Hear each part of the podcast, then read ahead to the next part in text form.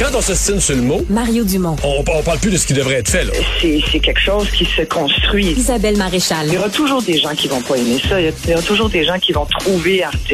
La rencontre, Maréchal Dumont.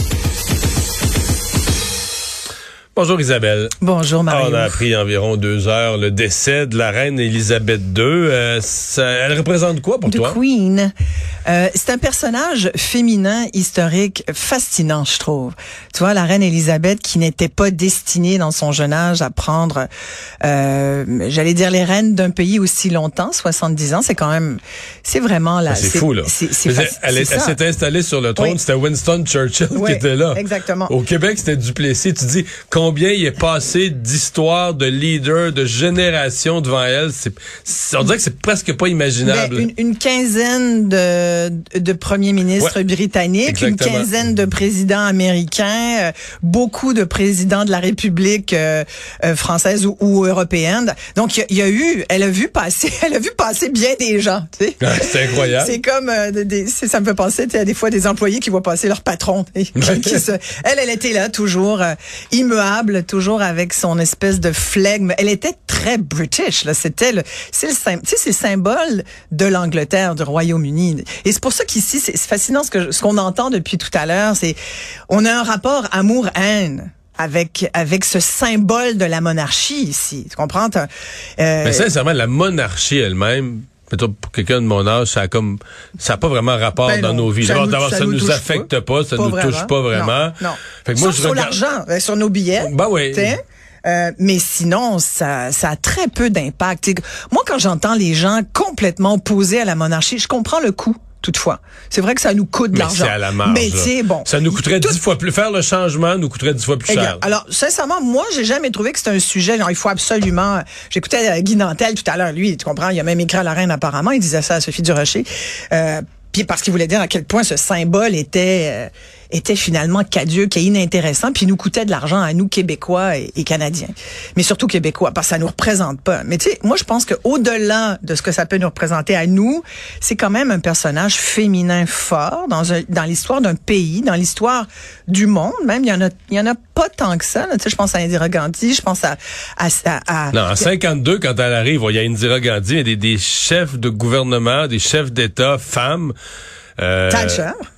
Mais qui est arrivé quand même Ouais. euh, 30 ans après. Là. Complètement, complètement. Ah non, mais qui ont aussi longtemps régné et, et, et puis je pense qu'au cours des prochains jours, on va encore beaucoup plus analyser l'impact de la reine Elisabeth. Mais Puis Charles III, lui? alors, s'il y en a un qui me laisse, mais complètement, tu vois, elle, j'ai une certaine émotion quand même, tu comprends? Parce que c'est une femme politique, malgré tout, même si euh, elle a pas choisi d'être reine. Tu, tu le choisis pas. Mais, mais Charles me laisse complètement froid. Alors lui, il génère aucune émotion, tu vois. Ce gars-là, j'ai toujours trouvé qu'il était mou. Toi, je dis ce gars-là, c'est quand même maintenant le roi, Le roi? euh, Charles III. Le C'est roi? quand même un peu, un peu de déférence, Isabelle, sérieux.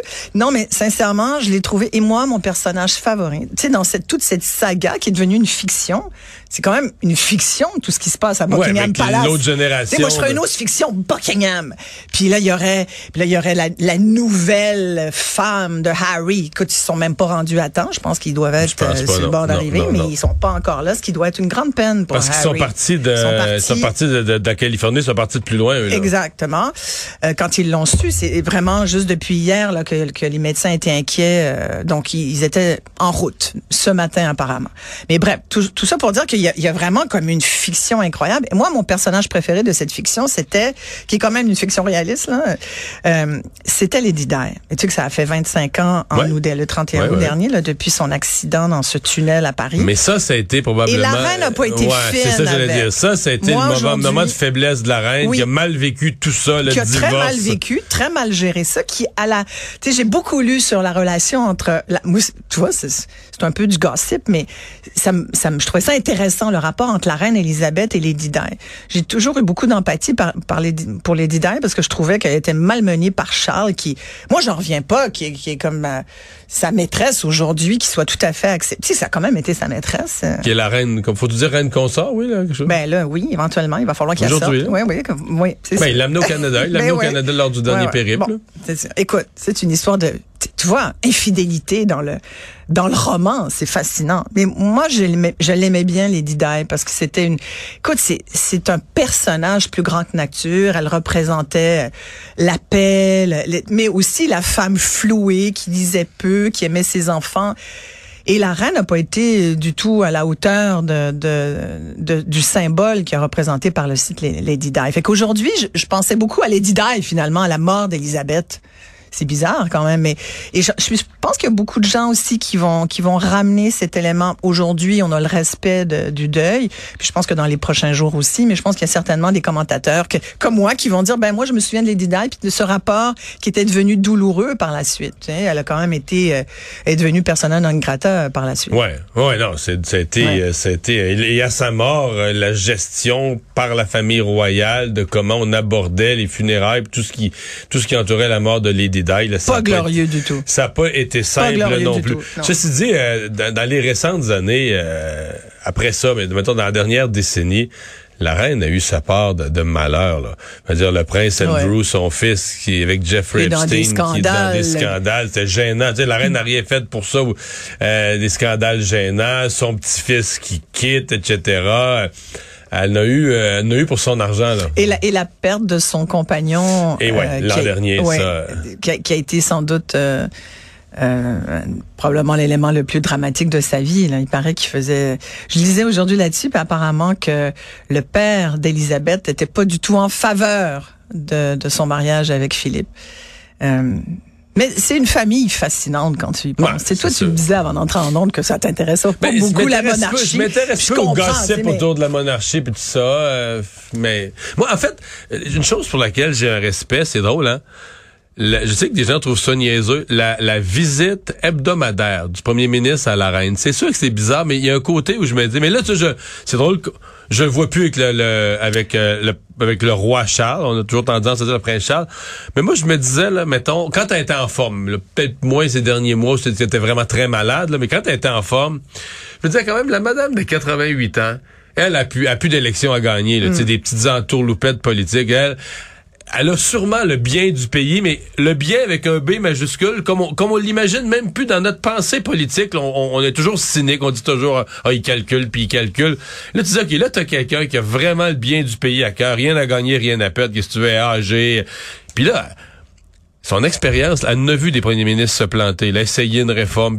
Fait que, mais je me disais, elle, assise dans sa chaise, elle doit se dire, Hum, bon, lui, il va aller se péter parce qu'elle a vu, elle a vu passer un, puis un autre, Et puis un si autre. tu regardes la série The Crown, que je suggère à tout le monde parce que c'est un petit cours, surtout la première saison, c'est un, c'est un cours d'histoire d'Angleterre, là, surtout dans, dans- au 20e siècle, c'est fascinant. Là. Tu vois son, son histoire depuis qu'elle est euh, je- jeune, enfant et tout ça. Bon, Euh, mais tu vois ensuite quand elle devient euh, reine d'Angleterre, qu'au passage justement des premiers ministres, selon qu'elle les apprécie ou non, elle est de peu de mots ou un peu plus éloquente.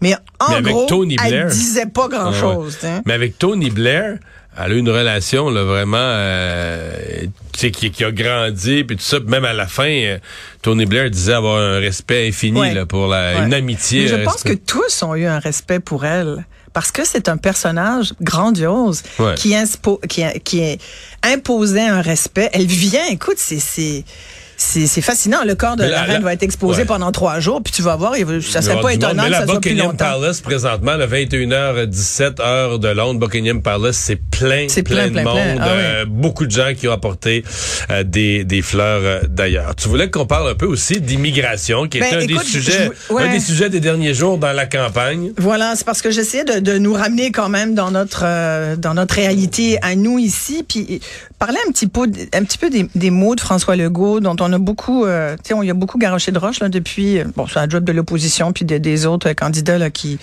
euh, en élection, mais mais je pense qu'on a été un peu sévère. tu sais. Faut faut comprendre. François Legault. C'est un entrepreneur, c'est un gars d'affaires.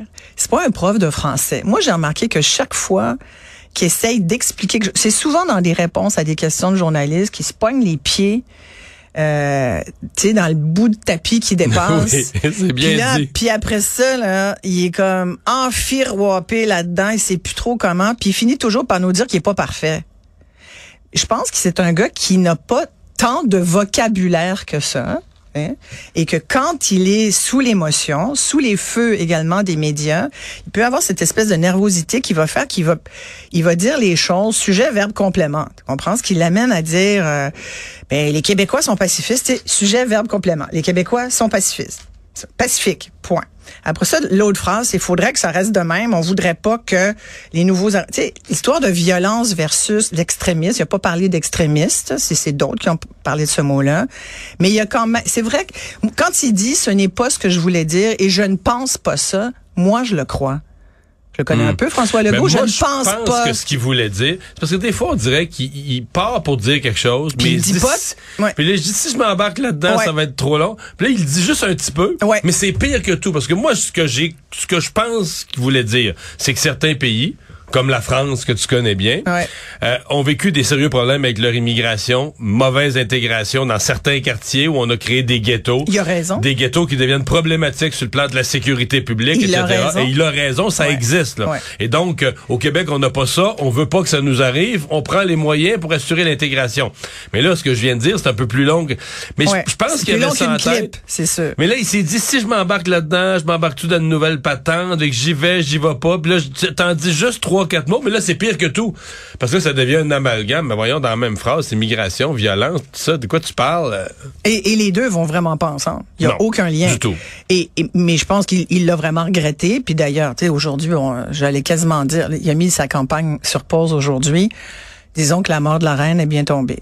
Ouais. Parce qu'il Ben doit oui. être à bout. Ça fait quelques Ouais, mais pour lui. euh, en mais, fait- mais je en trouve fait, ça la- quand même dommage, Ouais. tu sais, quand il dit avoir su, je je l'aurais pas dit de même, puis puis maintenant, quand il s'agit d'immigration, je veux même plus aborder ce sujet. Il l'a pas dit comme ça, là, mais en gros, ce qu'il dit, c'est que chaque fois qu'on parle d'immigration, d'identité de langue, on n'est pas capable de Et ça, je trouve ça déplorable, tu vois. Ça, je trouve que c'est dommage qu'on doive désormais se taire sur ces questions. Si le premier ministre sortant puis je ferai pas de prévision euh, politique ou, ou, Mais ou quand même, électorale, euh, mais bon, ça c'est fort. c'est un sujet qui doit se débattre. Mais Oui, moi, je pense qu'il faut qu'on on soit capable d'en même des- parler.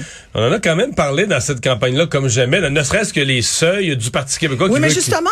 qui- du Parti québécois qui veut réduire de, de, de quoi? De, Mais Mario, 30 on en fait un débat de chiffres. On est complètement à côté du sujet. Ben oui et que t'en aies 40, 50, 60 000, là. Mais entre 35 et 80, c'est plus la même politique d'immigration du tout. C'est sûr. C'est radicalement... Et tu te souviens de cette phrase en prendre moins mais en prendre soin? Oui là il voulait justifier il y a une couple d'années pourquoi il fallait réduire les seuils bon ils ont montés un petit peu mais bon c'est vrai qu'il faut les intégrer moi je moi je suis immigrante moi je peux vous en parler, j'ai le droit d'en parler, tu vois, parce qu'il y a juste les immigrants qui peuvent parler Oui. d'immigration. Ben moi, je peux en parler. Je suis une immigrante. Je me souviens que quand on est arrivé dans le milieu des années 70 avec mes parents, on avait choisi. T'es arrivé au Québec à quel âge, toi? Ben je, je calculerai. OK. Je dis pas, mon âge. Mario. T'étais enfant? J'avais, j'ai ton âge. J'étais, T'étais enfant. Je suis allée à l'école en France et je suis à l'école ici, effectivement. Bon, je suis moi, arrivée. ça, tu viens nous donner une idée. Je suis arrivée à la fin du primaire. Euh, ça, c'est un autre sujet, là. Hein? L'âge. On fera ça à un autre moment. Bon, bref, tout ça pour dire que quand on est arrivé, nous, il a fallu qu'on aille. D'abord, on est allé dans des COFI, des centres d'orientation de formation pour immigrants. Je pensais que c'était pour ceux qui parlaient pas français, ça. Mais il fallait qu'on apprenne l'anglais, mon cher ami, imagine-toi donc. Voyons donc. Je te jure. On vient ici, puis nous, on a choisi. Mes parents avaient la deux, po- deux possibilités. Il y avait l'Australie, puis nous, on a été ce qu'on appelle, je sais pas si ça existe encore, je pense que non, on avait le statut d'immigrant reçu. C'est-à-dire que tu es un immigrant VIP, supposément. hein. Je te raconterai pas comment on s'est ramassé tout seul à l'aéroport à Dorval. Écoute, c'était en plein mois d'août de canicule. Ma mère avait mis que des couvertures dans des malles parce qu'on pensait qu'il faisait moins 32, tu comprends? Parce qu'elle avait juste entendu que c'était l'hiver ici. Mais on avait effectivement, avant de partir, mes parents avaient choisi entre l'Australie et le Québec et ils m'ont toujours dit on a choisi le Québec. Pourquoi? À cause du fait français, parce qu'on parlait notre langue. Alors nous, Français, ben, on trouvait que c'était tout à fait logique de venir ici, alors que l'Australie, pays du Commonwealth, c'était anglophone. On, a, on est arrivé ici et mes parents se sont fait dire, you have to speak English. Puis moi, j'étais allée dans des coffees où j'entendais parler anglais, puis... euh, et- Mais ça, ça serait plus ça aujourd'hui, là. donc, Après la heureusement, loi- après et la là, loi je 101, il dis heureusement, Ouais. heureusement. C'est pour ça, mais... Donc, tes parents ont fait des cours d'anglais en arrivant à Montréal. Complètement. Puis écoute, c'était à l'époque d'Eaton, puis tu te souviens, le débat les Madame d'Eaton, on parlait anglais beaucoup dans la fin des années 70 là, au Québec. Là. Le bonjour high, là, il était, il était en vogue à ces années. Fait qu'on, tous les gains des dernières années sont importants. Faut les garder. Et je pense que c'est ce que François Legault veut faire, cherche à faire, que ce soit par la loi 21 sur la laïcité. Qui fait quoi, cette, cette loi-là, qui dérange tant de monde, là? Mais pas la majorité des Québécois. La majorité des Québécois sont pour le, le fait que l'État québécois soit laïque, puis que la société québécoise soit laïque. La loi 21 dit ça, dit le Québec c'est laïque. Il y en a plus de gestion par euh, par Dieu, là, puis par les communautés religieuses. Le joug de l'Église, on l'a plus. Moi, je trouve qu'aujourd'hui, en 2022, ça se justifie tout à fait, puis ça fait pas de toi un xénophobe ou un raciste ou quelqu'un qui refuse d'ouvrir ses frontières, même si on n'est pas un pays. Hein. Euh, c'est peut-être un discours un peu nationaliste, mais je pense qu'en tout Québécois, il y a un fond nationaliste. Là, tu sais, euh, euh, pas obligé d'être indépendantiste pour parler comme ça. C'est juste de dire, ben, au Québec, moi, je veux que ça reste francophone. Je pense que c'est ça que François Legault veut dire. Et quand il dit, il dit avec émotivité, parce que oui, c'est devenu un débat émotif. Mais on devrait pas. Et c'est vrai que l'immigration aussi, c'est émotif. C'est très émotif. C'est d'abord un choix de vie. Ça devrait pas être délicat. non, c'est dommage qu'on en, qu'on en fasse un sujet délicat, mais oui, c'est normal que ça soit émotif et surtout de la part des immigrants. Écoute, imagine tous ces gens qui viennent ici.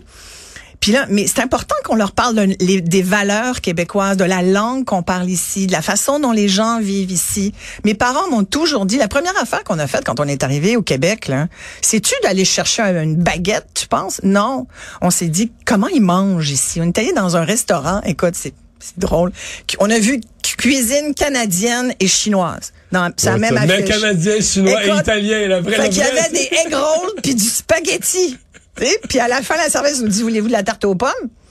Puis là, on s'est dit, mon Dieu, ma mère dit, qu'est-ce qu'elle dit? Parce que c'était de la tarte aux pommes avec du fromage, une tranche de fromage, de la crème à glace. Puis nous, la crème à glace, on connaissait pas ça, tu comprends? Nous, c'est de la glace. Tu vois? Mais c'est, c'est, je t'en parle avec beaucoup d'amour, puis de, je m'en souviens avec, avec bonheur parce que, parce que c'est émouvant d'arriver quelque part. Je me souviens comment j'étais habillée, je me souviens où est-ce qu'on a habité la première nuit, qu'il a fallu déménager parce que c'était plein de coquerelles dans l'appartement de la rue Hutchison qu'on nous avait alloué. Tu comprends? C'est une histoire de vie, l'immigration.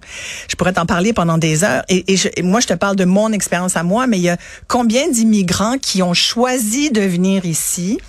Et qui peuvent témoigner aussi. Il y en a plein qui nous écoutent, là, qui viennent de partout. C'est vrai que c'est fabuleux qu'on ait tous ces immigrants qui viennent. faut les voir non pas comme une menace, mais bien comme un apport réel à la société québécoise. Mais il faut les intégrer comme il faut. Ça, c'est sûr. C'est un apport réel, là? Complètement. Ça en est un, un ben oui. compatriote français qui nous met en onde, là, qui va aller à la pause. Merci.